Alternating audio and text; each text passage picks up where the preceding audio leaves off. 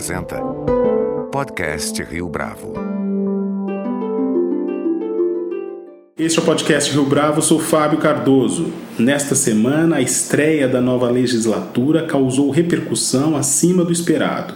Sobretudo no episódio das eleições para a presidência do Senado, ficou claro não só para os parlamentares, mas também para a opinião pública, que a onda de renovação política trouxe mudanças decisivas para o status quo no Congresso Nacional. Mas afinal de contas, quais são as consequências da atuação dessa nova legislatura para a administração Bolsonaro? Para falar a respeito desse tema, nosso convidado de hoje aqui no podcast Rio Bravo é Bruno Caraza, mestre em Economia pela Universidade de Brasília e doutor em Direito pela Universidade Federal de Minas Gerais. Bruno Caraza é autor do livro Dinheiro, Eleições e Poder, publicado em 2018 pela editora Companhia das Letras. Bruno, é um prazer tê-lo aqui conosco no podcast Rio Bravo. O prazer é todo meu, Fábio. Tomando como referência os resultados das eleições na Câmara e no Senado, há quem diga que o governo obteve uma vitória relevante e, por isso, pode ser bem sucedido na aprovação das reformas. Essa avaliação, na sua opinião, é muito otimista a partir da leitura desses resultados? Eu acho que a gente precisa ter um pouco de cautela ao analisar o resultado dessas eleições para a presidência, tanto da Câmara quanto do Senado. Acho que começando pela do Senado, que foi a que deu a maior confusão no último final de semana, a vitória do Davi Alcolumbre ela foi uma vitória muito magra. Se a gente pegar o histórico das votações para a presidência do Senado, a gente vai ver, primeiro, um ponto importante, que é, o Senado, tradicionalmente, é uma casa que, em geral, se busca o consenso. Os senadores, em geral, para essas decisões, eles buscam é, evitar o conflito. E se a gente observa a história das votações desde o início da década de 90, o que, que a gente tem? Primeiro, até 1997, as eleições eram realizadas apenas no âmbito dos partidos que tinham a maior bancada. Então, se a gente tomar, por exemplo, a eleição do José Sarney em 1995, ele foi eleito apenas com os votos dos senadores do, PR, do PMDB, que era então a maior bancada. A partir de 1997, essa regra foi alterada, todos os senadores passaram a votar e, em geral, a gente observa pouca competitividade na disputa para o Senado. Nós tivemos aí três eleições em que houve chapa única, não houve sequer contestação à, à escolha é, do presidente. E nas outras eleições, em geral, tirando o caso que foi o Jader Barbalho, em 2001, em geral, a eleição ela é pouco competitiva. Então, a eleição agora do, do Alcolumbre, é, com apenas 42 votos, né, um a mais do que o mínimo necessário para se definir no primeiro turno, é um sinal de que não há um consenso fechado no Senado e isso pode representar para o governo Bolsonaro ah, um certo risco na aprovação das reformas que ele pretende é, colocar em pauta. Era uma eleição difícil, sem dúvida nenhuma, havia toda a articulação do senador Renan Calheiros, né, que estava buscando a sua quarta eleição para presidente do, do Senado. Ah, o governo jogou bastante pesado, mas apesar de ter saído vitorioso, ele sai ah, de uma certa forma ah, desgastado, colocando um senador importante na oposição, é? Foi uma foi uma eleição sem dúvida nenhuma traumática, né? Uma uma eleição que chegou a ser judicializada, né? Que envolveu um pedido de decisão do Supremo, sem dúvida nenhuma foi uma vitória do governo, mas foi uma vitória que tem que ser é, interpretada com um certo cautela, como também temos que, que analisar com um pouco de cautela a, a eleição do Rodrigo Maia para a Câmara. Apesar de ter sido uma votação expressiva, foi a quarta maior votação para o presidente da Câmara dos últimos 20 anos. É, mas se a gente observar as votações para a Câmara de início de mandato dos últimos presidentes da República, a vitória do Rodrigo Maia nessa eleição de 2019 foi a menor delas. Fernando Henrique teve uma vitória folgada com Luiz Eduardo Magalhães em 95, uh, ah, depois, uh, porque havia uma coligação forte entre PSDB e PFL, atual DEM, naquela época, era o principal parceiro do PSDB no, no início do governo Fernando Henrique. Uh, depois, o PT, tanto com Lula em 2003, né, que emplacou também petista João Paulo Cunha, quanto Dilma em 2010 com o Marco Maia, ah, ambos tiveram votações mais expressivas do que ah, Bolsonaro e Rodrigo Maia nessas eleições de 2019. Então foi uma vitória folgada, ah, foi uma vitória que demonstra a habilidade do Rodrigo Maia de construir um arco né, de apoios que foi da esquerda até a direita. Isso tudo são fatores muito positivos, ah, mas por outro lado não foi uma vitória avassaladora a ponto de uh, termos um cenário totalmente tranquilo para, por exemplo, a reforma da Previdência, uh, que deve ser submetida em breve para. Voltando um pouco para o ano de 2018, a renovação no Congresso foi alta e chamou a atenção de muita gente por ocasião também desse volume de embates e também da falta de consenso durante a campanha eleitoral. Em termos práticos, na sua avaliação, Bruno, o que a gente pode esperar desse novo Congresso tão fragmentado? Realmente a, a eleição, tanto para a Câmara quanto para o Senado, ela surpreendeu a maior parte dos analistas uh, políticos. Uh, houve uma re renovação expressiva nas duas casas, mas a gente também tem que uh, observar que não são eh, totalmente parlamentares completamente novatos que chegam para o Congresso. Eh, a gente tem um número expressivo de novatos que são novatos apenas no Congresso Nacional. Né? Vários desses novatos, dessa renovação que, que a gente tem apontado é, depois que é, sai o resultado das urnas, muitos deles já têm uma certa experiência com o legislativo, tanto vereadores, quanto prefeitos, quanto deputados estaduais. Né, de novatos, novatos mesmo, totalmente neófitos na política, nós temos em torno de 20% ah, dos, dos parlamentares eleitos. Por outro lado, ah, o, que, o que pode gerar consequências para essa nova legislatura não é nem tanto a chegada de muitos novatos, mas o fato de que o eleitor nas urnas acabou né, fazendo uma limpeza naqueles parlamentares associados com essa velha política né, que é, a gente tá, tem apontado agora. Do ponto de vista prático de análise das reformas, a gente tem uma mudança aí no jogo, como se, se a gente tivesse dado uma, uma mexida nas peças do tabuleiro que vão ter que ser recolocadas em ordens para ver como que, que, que, o governo vai conseguir então avançar com as suas ah, peças aí no, nesse jogo é, político parlamentar a partir desse ano.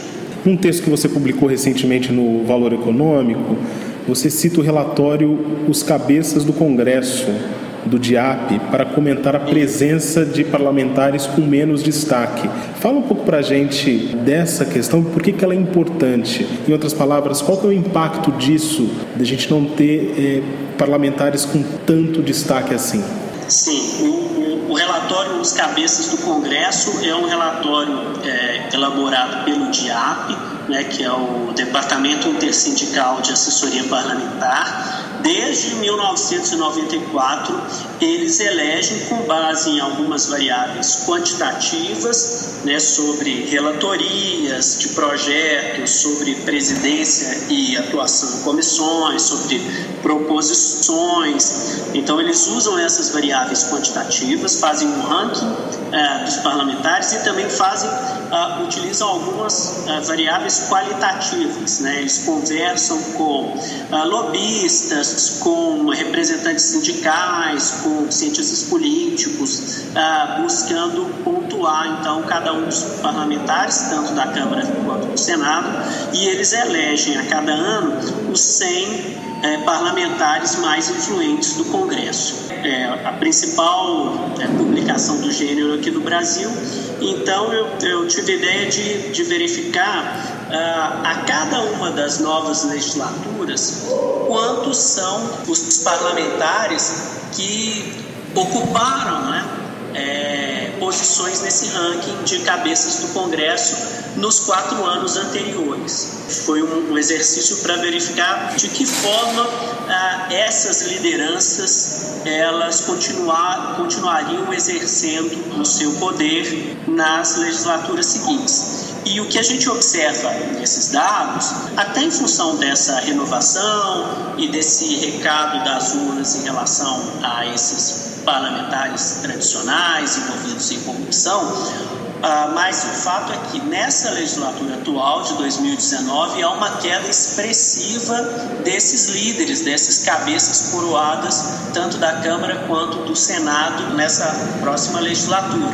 Então, só para a gente comparar, a legislatura anterior uh, tinha 85 cabeças que vieram do período de 2011 até 2014. Então, em 2015, 85 desses cabeças continuaram. Na legislatura atual, que começa agora em 2019, são apenas 68. Quando a gente vê toda essa, essa confusão que foi a votação para a presidência e para a mesa diretora é, do Senado, que é, vai ocorrer ainda, né? não houve nem tempo hábil para ser é, resolvida na sexta e no sábado passados, esses dados ilustram muito esse fato. Né? O fato de termos menos líderes é, em contestes no, nesse novo Senado que começa agora explica muito da confusão, do acirramento da competição, do número de concorrentes é, na eleição para a mesa diretora da, do Senado agora em 2019. Não seria de se espantar ah, se esse show de horrores acontecesse, ah, vier a acontecer novamente em votações futuras. No auge das administrações petistas, tanto o ex-presidente Lula quanto a ex-presidente Dilma Rousseff contavam com apoio que se transformaria em coalizão do PMDB. Agora, em 2019, o partido do presidente Jair Bolsonaro, o PSL, embora tenha uma presença relevante parece não ter essa mesma musculatura, sobretudo no que tange aí os assuntos espinhosos, como a já citada reforma da Previdência. De acordo com a sua leitura, esse é um dos nós da governabilidade? É, eu sei que você gosta dessas análises históricas, como é que você enxerga isso?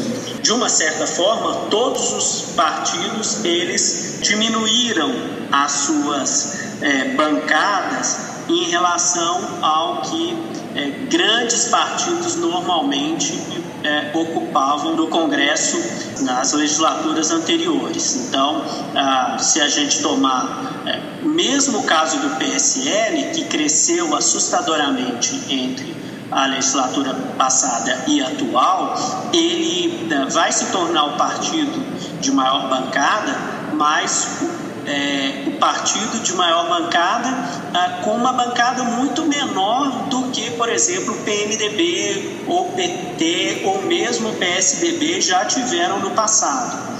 Então, é, a gente tem uma legislatura é, com os partidos é, com pesos menores é, nós temos uma legislatura mais fragmentada, então um maior número de partidos, e, e, e, ao invés de uma situação que tradicionalmente a gente tinha de, de três partidos grandes, normalmente PT, PSDB e PMDB, ah, agora a gente tem uma gama muito grande de partidos médios. Isso vai fazer com que a legislatura, a base do governo, ela seja mais fragmentada. O governo vai precisar de, de se apoiar não apenas no, no seu partido PSL, mas ah, em vários outros partidos buscando uma coalizão maior e sendo maior ela será mais heterogênea, sendo mais heterogênea ela se torna mais cara a aprovação de medidas, a busca de consensos acaba sendo mais difícil. E do ponto de vista específico do PSL, o partido do presidente Bolsonaro,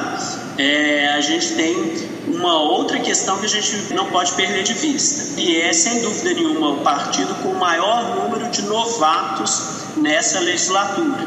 Então, dos ah, 50 e tantos, talvez chegue a 60 e poucos é, parlamentares do PSL, deputados eleitos pelo PSL, mais da metade deles é, são políticos, são marinheiros de primeira viagem. Surfaram na onda do bolsonarismo nas eleições, então a gente tem um número muito grande de deputados do PSL totalmente neófito em política e que vão ter um, um custo de aprendizado do jogo político agora que não é desprezível. Então, isso joga contra ah, o partido nesse seu protagonismo sendo base do governo. Além disso, a gente tem que, observando o perfil dos parlamentares do, do PSL, temos muitos deputados é, militares é, ou, de uma certa forma, ligados ao funcionalismo público.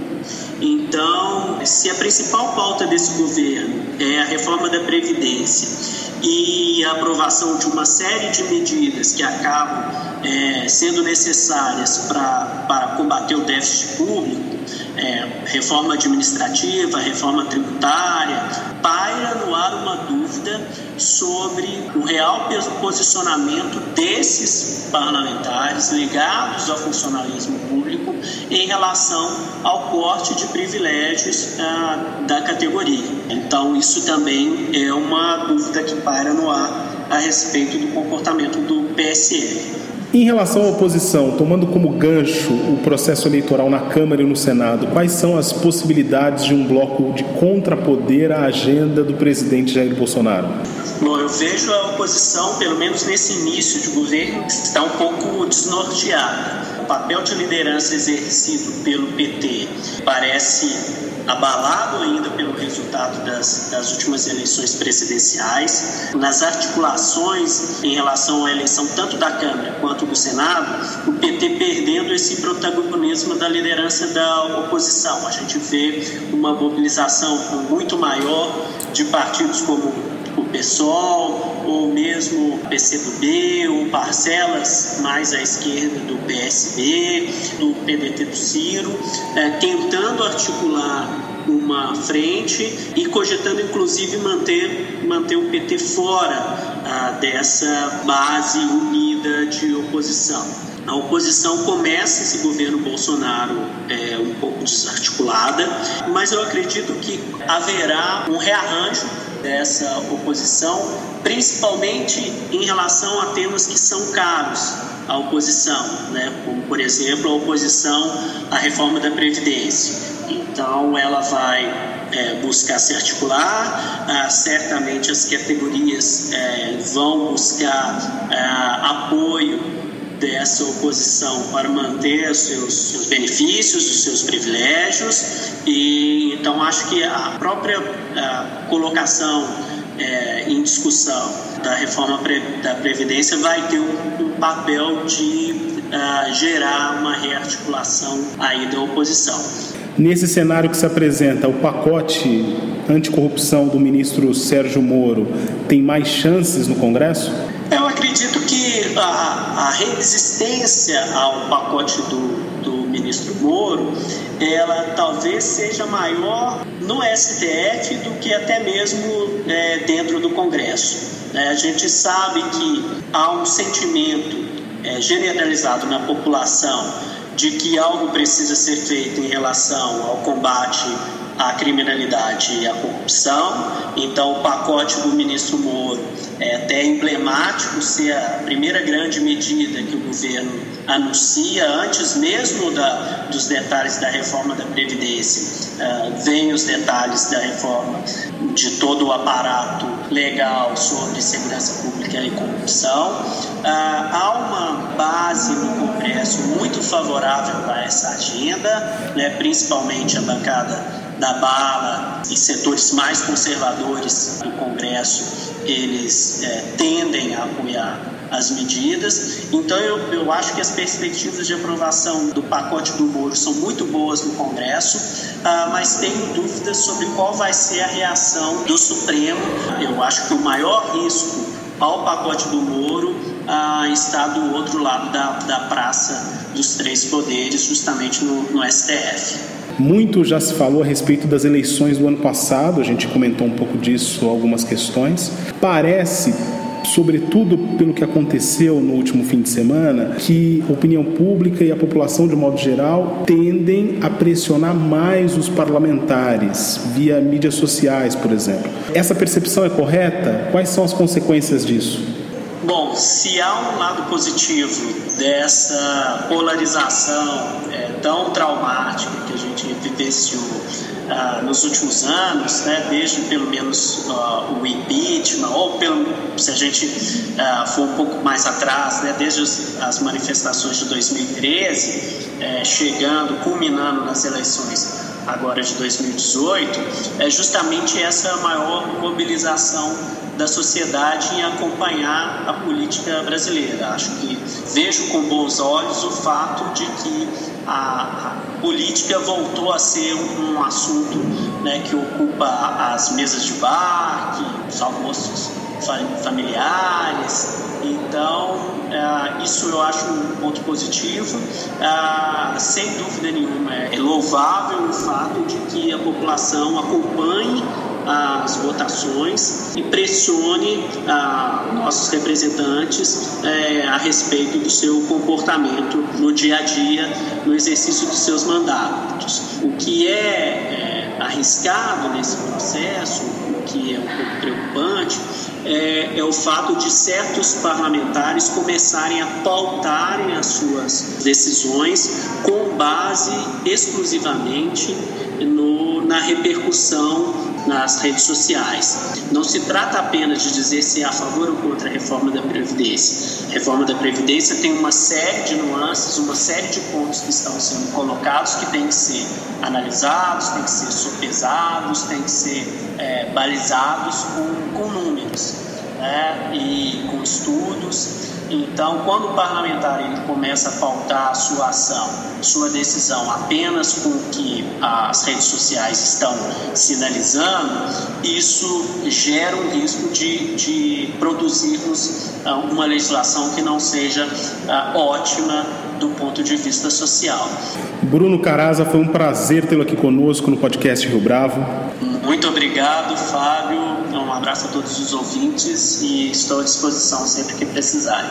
Com produção visual de Natália Ota, este foi mais um podcast Rio Bravo, que agora também está disponível no Spotify. Você pode comentar essa entrevista no SoundCloud, no iTunes ou no Facebook da Rio Bravo.